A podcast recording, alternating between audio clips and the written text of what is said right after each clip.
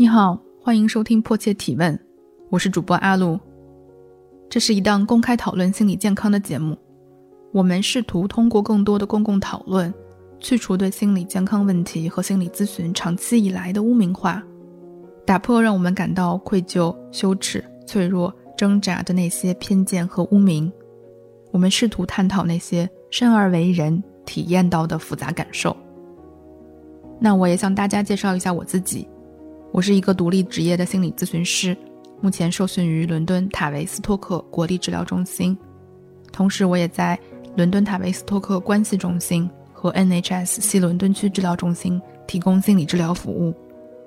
我相信心理咨询当中使用到的很多工具和视角是可以有效的帮助到每一个人的，也希望这些工具和方法是可以被更多的人所了解、所使用的。在这档节目当中，我会从一个专业从业者的视角，从理论和临床结合的角度，为大家提供更多维的从不同角度切入自身的方式，让我们得以更深入的理解自己，接纳自己，爱上自己。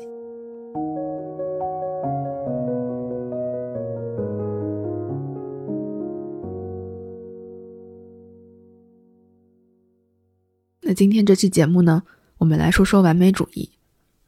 说到完美主义，很多人觉得自己既是又不是，很多时候和细节较真儿，看别人做事儿的时候呢，心里暗暗在想，如果是我，肯定要做得更好。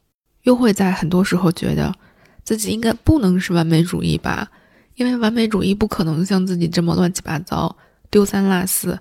看看人家多整齐，看看人家做的多好，就我自己这样，还能算是完美主义吗？而这两个想法呢，恰恰都印证了完美主义的特质，暗自想着这个事情可以做得更好、更完美，体现着一种对完美的细节的追求；而在心里评判自己做的不够，也正是一个完美主义的表现。在一个完美主义者眼中，又怎么会有事情或者东西是足够好的呢？事实上，没有任何人能达到真正的完美，但我们自己在脑海中存在着别人都拥有完美的可能。与此同时啊。还有一个声音不断的告诉你，你不是，这就是完美主义的证据了。我们在今天的节目里面更多的关注完美主义比较消极的那一部分，理由很简单，因为完美主义比较积极的那部分是显而易见的，它推动我们做得更好，也因此很多时候我们其实还蛮乐于描述自己，说，哎，我还是有点完美主义的。与此同时呢，完美主义倾向带给我们积极的那一部分。也是被广泛认可的，那么我们就在这里不再更多展开了。完美主义呢，它是一种永远可以更好的状态，不管现在状态如何，反正就是可以更好。比如我可以准备的更充分一些，那我的节目是不是就能录制的更好呢？也有很多小伙伴在评论区跟我说，我有几个音发的不够标准，那我是不是可以反复的、刻意的练习，让每个音都发的更完美，让每个人都听得更舒坦呢？反正啊，完美主义就是，如果我再如何如何一点，好像我就可以抵达一个完美的境地。可是是真的吗？如果我再如何如何一点，就如何如何，这个想法好像也还蛮资本主义的。岁末年初，不知道有多少人立的 flag 是围绕更好的自己而制定的。多少年以前，原教旨主义的清教徒们也是这样想的：要自律，要自强，要做得更好。他们是为了更接近上帝。所以你看，资本主义身上其实还蛮有他们宗教根基的身影的，但是东亚文化完全不在这个宗教体系里。你有想过，我们是为什么要不断追求、试图做更好的自己吗？简单来说啊，完美主义的追求是一种防御。防御什么呢？防御我们在自身的有限性之下感到的那种不足感，足以挫伤我们的自恋，和防御生命本身的有限性。比如，我们都知道。生而为人，我们需要睡觉，需要吃饭，生命有限。也许你有天赋，但是每一个天赋几乎都要匹配一个弱点。完美主义也和控制的议题相关。追求完美本来就是对自身控制的最高追求，也是一种对环境控制的极致追求。这种追求当然没错，只是达到一种极致几乎是不可能的。而如果你观察那些长期能够稳定取得好成绩的人，或者是生活很自如又能做出高成就的人，他们的状态往往是接受很多事情是我无法控制的，在这些事情上，我愿意把手放开，但与此同时呢，对我能做的事情，我依然会全力奔赴。我们可以想象一个好的扑克牌玩家，没办法控制这一手牌如何，有的时候生活翻起来就是一手烂牌。我们没有办法让命运重新洗牌，但是我们可以选择拿到烂牌仍不退场、不认输、不转身甩下这一手扑克牌，说这局不干了。一个好的玩家知道拿到什么牌是无法控制的，但仍然会在每一局游戏里全力以赴。很多时候，我们会在描述别人和描述自己的时候，并不吝啬使用追求完美。有些时候，我们觉得这是一种夸奖。可是，完美主义的阴影面很少被拿出来讨论。它的阴影面往往勾连着暴食、厌食、焦虑、抑郁，这些都是和完美主义紧密相关的。如果你有比较强的完美主义特质，这可能意味着长期以来你的压力水平一直都比别人高。可能我们常常想象的压力源，那是得有什么特殊的事情在这段时间里突然发生，带来巨大的压力。可是完美主义的特质造成的压力，就仿佛在你的人生背景里，它像一个背景音乐，时时刻刻都比别人面临的压力值要高几分。因为那个内在的声音啊，它一直在给你提出更高的要求。在这样长期的高压之下，是非常容易引发身体疾病的。尤其是免疫系统疾病，身体健康和心理健康是紧密相关、互为作用的。长期对自己的高标准，要做完美的员工、完美的学生、完美的妈妈、完美的伴侣，这些标准高的不切实际，而且多重维度几乎不可能让任何人做到，最终会让我们陷到一种强烈的感觉我没做到的感觉里面去。这种感觉是一种极其消耗的状态。而内耗像什么呢？内耗就像一个会漏电的电池。这台设备啥也没干，它就没电了，因为它一直在自然漏电。有些时候我们羡慕为什么别人一天可以做那么多事情，精力饱满且充沛，也许真的是因为他们精力过人。但有没有一种可能，是他们可能通过一种或者多种的途径，比如说心理咨询，比如说其他的方式的修行和修炼，解决了很多内耗的问题，所以它这个电池啊根本就不漏电，冲进去的所有的电都能用在该用的地方。比如运动员其实就是一个不断要追求更高、更好、更卓越的职业，也是要不断追求竞争和别人比较的。很多运动员都有长期的心理咨询支持，毕竟世界级大赛的第一名和第二名的差距，往往并不在专业水准上，而是在个人状态、心态的稳定程度上。那么，当我们在尝试尽量做得更好的时候，我们又该怎么区分推动我们的是一种容易带来内耗、性价比较低的完美主义呢？还是一种本能的、发自内心的对卓越的追求呢？追求进步和卓越是尽可能做，做多少算多少，我尽全力。与此同时，也考虑到自己的真实状态，比如我累了，那我就休息，而不是我累了。可是昨天我背了五十个单词，今天得背六十个啊！我每天都得是更好的自己啊！一种无毒无害的追求进步是，我可以全身心的投入工作，也可以全身心的放松休息。那么完美主义是什么呢？完美主义则是一种尽善尽美的、近乎不切实际的幻想。完美主义不接受我做的不够好，与此同时也会谴责目前不完美的状态。完美主义和追求卓越，很多时候表面上看起来行动是相似的，也让我们难以区分。但重点在于内在的体验是不一样的。比如在完美主义的驱动之下，内在体验其实是一种高唤醒的、紧绷的状态。完美主义的动力呀。它来自于躲避失败，躲避被评价。完美主义并不追求卓越，而是害怕失误，不敢尝试没有把握、容易出错的事情，在新的事物面前固步自封，反刍，不断的反思，感到焦虑，不断的想最糟糕的状况，并且很多时候会自己对自己生气。这里的重点差异在于，完美主义的人和追求卓越的人都想做好，关键的区别在于做不好的时候，你的态度是什么样子的呢？往往做不好的时候，那种没有达标、没有达到预期的感觉带来的痛苦，远远大于你做好的时候带来的快乐。这么听起来，完美主义好像是一件很没性价比的事情，对不对？因为做得好也不怎么特别快乐，因为还能找出来一百个可以进步的地方啊。所以那个好的感觉和坏的感觉，它有点不成比例。完美主义的底层逻辑是你需要完美才能被接受、被认可、被爱，但事实上。当我们这么想的时候，就在为自己制造一种被拒绝和被否定的感觉，因为当我们这样想的时候，已经潜移默化当中否定了现在的自己是值得的。在这里隐含的那一层信念是：我现在是不够好的，不值得的，至少不足够值得。那我应该如何如何，我才能变得更好，才能让别人更喜欢我，才能让我变得更可爱？而在这样的一个悖论当中，它就形成了一个死循环。我们永远无法走向真的被认可的那一端，因为永远可以更好啊！卓越它是没有尽头的，完美就变成了一个无法抵达的彼岸。说到这里，聪明的你也许会发现，在这样的信念之下，得到别人的认可和全然的喜欢还有爱，就成了一种不可能。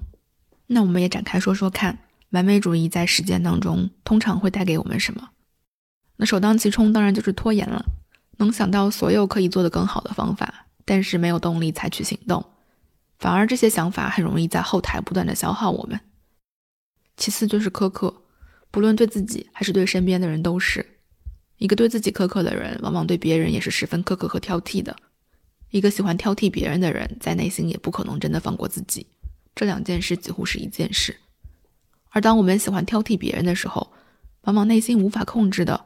会在心中感到别人也在批判自己，哪怕事实并不如此。有很多人会在认识一个新的人的时候，不自觉的、无法控制的开始评价对方，从衣着打扮、外貌、口音，是否比我有趣，是否感觉他有涵养，这背后往往带着一种感觉：我应该是那个最好的。我要不断的去比较，从而锚定自己的位置。而当一个人不再需要这样不断的去评价自己。在心中不断的和外界做对比的时候，那么他那个不断的去评价别人的兴趣也就自然而然的消解掉了。完美主义也很容易给我们的亲密关系造成额外的困难，往往就是因为我们感觉到自己不够好，有缺陷，不足够，所以就会特别渴望能有一个这样的关系，他能够向你证明啊，你是足够好的，是足够值得的，是足够被爱的，因为我们特别特别的渴望这个强有力的证明。所以，当他一旦变得不够强的时候，我们就会在关系当中感到失落、痛苦。也是因为我们如此的渴望，我们会希望这个关系能不断的证明他自己，不停歇的证明，有点像你希望关系里面的另一方时时刻刻表忠心的那个味道。而很显然，这样的要求是会给关系造成很多问题的那种要求。也基于这种要求呢，我们可能会试图控制关系里的另一方，让他们按照我们的期待方式去做。必须得是我想的、我期待的方式，才能证明我终于拥有了我想象中的那种爱。于是，对方其实在这个时候就沦为了关系里面的一个 NPC。本来我们是一个两个人的关系，现在变成了我和一个满足我幻想的道具。与此同时呢，完美主义也会激发羞耻感，因为我们觉得自己不好啊。我们当然会有一些时候为自己感到丢脸，会时不时的觉得我甚至没有脸展示自己，没有办法认可自己。我们想把不好的那部分隐藏起来，别被别人看到，别被别人发现。而我们在之前讲羞耻的那期节目是怎么说的呢？羞耻就是在秘密中滋生的，哪里有掩藏，哪里就是羞耻感滋生的好地方。除了羞耻感，完美主义也很容易激发我们妒忌和嫉妒的感受，这和我们的上一期节目也联系上了。当我们认为自己不完美的时候，我们就认可了完美其实是存在的。我们相信外面有其他人是真的完美的，我们就会转而去向外求。但事实上，在真实的世界当中，完美确实是不可企及的，没有一个能够抵达的所谓的完美。We're humans because we have flaws。我记得之前我读过一篇文章，现在实在是记不清楚处了，是一篇关于钢琴演奏的文章。里面有一段话，大致的意思是说，由 AI 演奏的钢琴曲虽然很完美，没有瑕疵。但恰恰是因为它没有瑕疵，所以它并不美。而钢琴家的演奏是有个人色彩的，有些地方浓墨重彩，有些地方格外轻盈，有错误也会有瑕疵，还会有突发错误的时候对这个错误的掩盖和修饰。而往往是因为那些突发的、意料之外的，原本可能就是为了去修补的东西，会异常的出彩。如果钢琴不够明显的话，我想也许打鼓可以做一个更好的例子。节拍器的鼓点永远是稳定的，值得信赖的，但是人们还要自己打鼓。也许那个机械般的完美，才是一种真正的不完美。与此同时呢，完美本身就是一个非常主观的感受，它是没有客观标准的。一个我认为完美的东西，也许你并不这么认为。一个完美的人生是什么样子的呢？是完全跟上社会始终的节奏吗？几岁读书，几岁工作，几岁结婚，几岁生孩子，每一步都踩在鼓点上，不错位，不落后吗？所以，完美它是一个很绝对的东西，它指向一个特定的结果，一个单一的答案，只有一种或者一类是好的。比如说，光滑的皮肤是完美的，那小雀斑就不是吗？可是小雀斑难道不可爱吗？如果美满的婚姻是完美的，那么单身就不是吗？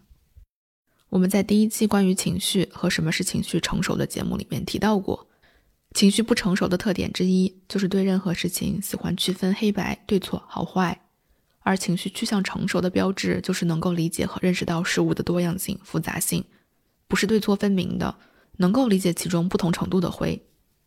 而且，就算抛开这些心理发展的概念，单一的标准丧失复杂性，这件事本身听起来就很无趣啊。迫切提问是一档公开讨论心理健康的节目，由 Marcast Media 制作出品。在这里，我们试图讨论那些生而为人体验到的复杂感受、陷入过的困境、走入过的死胡同和无法挣脱的关系。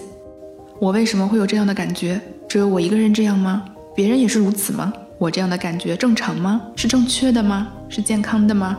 我有这样的感觉和问题，我该怎么处理？怎么应对？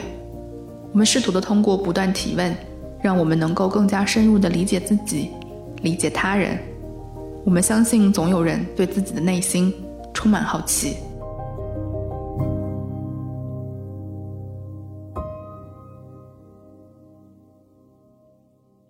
至于完美主义是怎么形成的，我想先从大的背景上来说一说。我想从完美主义与资本主义思潮的交互性的视角来稍微展开一下。在这个时代之下，完美主义几乎成为了一种人人共享的特质。那我们必然要回看一下社会文化大环境，看看是什么力量在推波助澜。心理咨询的视角可从来不是要求一个人从自身寻找问题，让一个个体来修正改变，而忽略系统的力量。我们虽然常常会回到自身，建立对自己的理解，但也从不引导服从或者让个体改变自身以顺应社会。相反的。我们只在充分的理解自己、整合自己内部的力量之后，更好的投入到社区、社会，从具体的身边方圆五里到更大、更广阔的人类共同体，推动变革与进步。资本主义的思潮是非常鼓励完美主义的特质的，追求卓越，孜孜不倦地追求更高、更快、更好，目标导向，非结果论，追求一种近乎刻板的精益求精。李厚成老师在他最近看理想的文章中就这么提到。各行各业的管理趋于刻板、僵硬、较真，而越是细节的管理，就越需要更高的成本，难度也更大。那么，投入这样的管理，到底是为什么呢？李厚辰在这篇文章中提到的是，这种变态的细节管理是一种对权力的欲望，是一种毫无节制的控制欲的结果，类似于一种精神虐待。与此同时呢，他也提到这样的想法确实有些黑暗，也许应该增加一些道德中立的解释。比如外卖企业对送餐员的管理，也许并不是一种控制欲，而是一种残忍的资本主义推动的效率主义，借由互联网技术对外卖员进行一种极端的细节化的管理。这种管理的目的就是效率最大化，而资本主义推崇呢就是这样，在细枝末节当中不断加强管理和控制，来达到效率最大化。并且，资本主义的效率最大化似乎是一种永远没有尽头的最大化。结合社会当代的进步思潮和资本主义不断鼓励我们要拥有更多的、更好的，要不断优化、要迭代。一开始是对物质，这样才能促进大家不断的消费、长期增长。但当资本主义价值观深深植入我们内心的时候，这些标准就不再是仅仅对物质了，也对人，也对我们自己。不拖延和没有完美主义倾向。在我们这个时代，那才是稀缺的。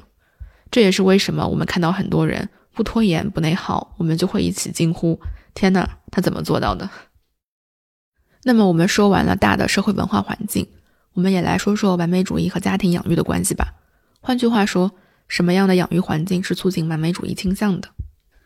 很多人在成长的过程当中，从小就接受到了一种信息：爱是有条件的。从小，我们就从周围的环境当中识别出了一些。怎么才是讨人喜欢的信息？听话、乖巧、好好学习，爸爸妈妈会喜欢，邻居阿姨会夸你，老师会关注你，同学会想和你做朋友。这些信息无处不在，我们是不可避免的会识别和接受到这些信息的。有些父母管理严格且僵化，这里的重点可能不仅仅在于严格，而是管理方式的僵化、刻板，缺乏弹性和灵活性。他们要求孩子必须要如何如何，一定得如何如何，这就是催生完美主义的环境了。但我觉得，其实这些元素都已经不是核心元素了。我们社会大环境的资本主义思潮，已经全方位严丝合缝的包裹得够足够的了，甚至不需要父母再进一步强化。也有一些养育者呢。常常会给孩子带来很多羞耻的感觉，是用羞耻感来推动孩子做事情变得优秀的。很多父母把孩子视为自己的衍生物，所以孩子不好就是自己不好，孩子的缺点就是给自己丢脸，所以父母就会用各种方法来控制这个衍生物，让这个衍生物做得好，不要给自己丢脸。这是一个非常反本能的愿望，因为孩子小的时候他就不太可能做得好，于是怎么办呢？很多父母在这个时候就会吼骂、长期羞辱、贬损、冷嘲热讽、恐吓、威胁，久而久之啊，这些东西就变成孩子自己会对自己说的话了。那么还有一些养育者呢，可能会对孩子赞美和鼓励，但是是过度的。为什么赞美和鼓励也会带来一些不好的影响呢？因为孩子是需要自己体验到我做的很好这个感觉的。而过度的夸奖很可能会变成一种期待。当你不断的强化对孩子的夸奖的时候，孩子会认为，哦，爸爸和妈妈期待我的是这个样子啊。但与此同时，体验到的可能是，我好像不是这个样子啊。那我是不是要向这个样子努力呢？我们想想看，如果你工作单位的领导每天夸你很努力，时间长了，你是不是会觉得这个领导应该是喜欢努力的员工呢？他喜欢我，可能是因为喜欢我的努力。那有一些你不想努力、很怠倦的时候，会不会开始变得不得不努力，为了留住这一份喜欢呢？那么长期如此形成的就是一种我得做点什么才能有自我认同感，而不是我可以对我的存在本身有自我认同感。完美主义就是无法存在，无法单纯的只存在着，只能通过不断的行动做事情来为自己的存在获得合理性。如果你刚好有孩子，也在听我们的节目，也许可以给你一个供参考的方法。在孩子取得非常好的成绩，你想赞美他、夸奖他的时候，可以问问孩子：“你自己感觉如何呢？这个分数你觉得怎么样呢？”How do you feel about yourself？孩子不是一个等待你夸奖的物品、东西，他是一个平等的存在，他可以对自己的成就、分数有自己的感觉。与此同时呢，还有很多父母本身就是带有比较强的完美主义特质的，这样的父母还很有可能是社会经济地位比较高的高知高收入的父母。于是啊，在他们的认知当中，很有可能正是因为自己这样的高要求，让自己达到今天的地位。当然，我们要在这里画一个问号。所以在价值观里面，也很容易把这一部分传递给孩子，这样家庭长大的孩子，也很难不带有相似的气质。所以，如果父母有一天觉察到自己也许并不希望孩子像自己一样苛责自己的每一个错误，过度内耗，为百分之一的进步花了成倍的力气，可能这个改变并不是要从孩子开始，而是要从自己开始。那么，如果我们已经觉得自己的完美主义特质对自己的生活造成了一些干扰，带来过多内耗，让自己每天都很累，做同样的事情比别人疲惫很多倍，那我们可以试着解构一下完美主义。那么，首先第一步当然是确认我确实是这个样子的，是具有一些完美主义特质的。但是我可以把这些特质调整到一个能够服务于我，而不是令我消耗的区间。要记得，几乎每一个人格特质都是一个光谱，不是一个标签。没错，我是在这个光谱上，但我可以在这个光谱上不同的位置滑动一下。我们也可以试试看，追溯一下自己的完美主义是怎么形成的。是父母就很追求完美吗？还是我为了安全感和控制感自己发展出来的生存策略呢？是对失败的恐惧吗？是感觉自己好像不能够失败吗？虽然我这一连串的问题问起来轻松，但是要回答这些问题，可能是要花费一些时间，也需要很多自我觉察和观察的。如果这个环节让你觉得不太确定，想的不那么清楚，那么真的再正常不过了。看清楚自己本来就是一件很困难的事情。与此同时，也拍一拍那个完美主义的你自己吧。他为了帮你适应这个社会的要求、家庭的要求而存在，帮你一路走来，让你一路也赢得了很多认可。而从现在开始，在一些感到自己变得非常刻薄、苛刻、充满评价的时候，提醒自己一下：哎，今天做到差不多就好啦。我也会鼓励你仔细想一想，自己到底为什么想要变得更好。往往在我们一层一层又一层不断的深挖之后，那个答案可能就是为了得到认可和爱。所以，也许可以从现在开始练习，那就是我不怎么样，但也可以被爱。想想那些你曾经犯的错误，大家仍然爱你的时刻；想想那些你做的不怎么样，但仍然坚持爱你的人。再或者，你也可以想想。你养过的小动物，也许你有一只猫，也许你有一只小狗，它们几乎在家里没有任何功能，偶尔还会搞砸很多事情，但你仍然爱它们，不是吗？如果把怎么解构完美主义这件事儿说得更深入一些，那大概真正解构的方法是重新发现自己，这大概才是能够重获对生活掌控感的唯一方法，而不是完美主义带来的虚假控制感。试着从方方面面问问自己：喜欢什么，不喜欢什么，想做什么，不想做什么。很多时候，我们以为自己了解自己，其实不然。我们在咨询当中做的比较早期的一部分工作，就是和来访者一起去探索那些他们身上的，并未被他们自己所察觉的部分。我们每个人身上都有这样的部分，是我们自己的一部分，但没有被我们察觉。而察觉到之后呢，很多时候。我们自己还对这部分有很多不理解，在现实生活当中，我们很多人的很多观点和选择都是为了跟随别人，也有些时候是为了我就要和你们不一样而做出的选择。这两种选择其实都不是自己的选择，刻意的相反和一味的追随其实是同样的状态，都是一个受到别人的干扰非常大的状态。那么你呢？你想要的是什么呢？你的选择又是什么呢？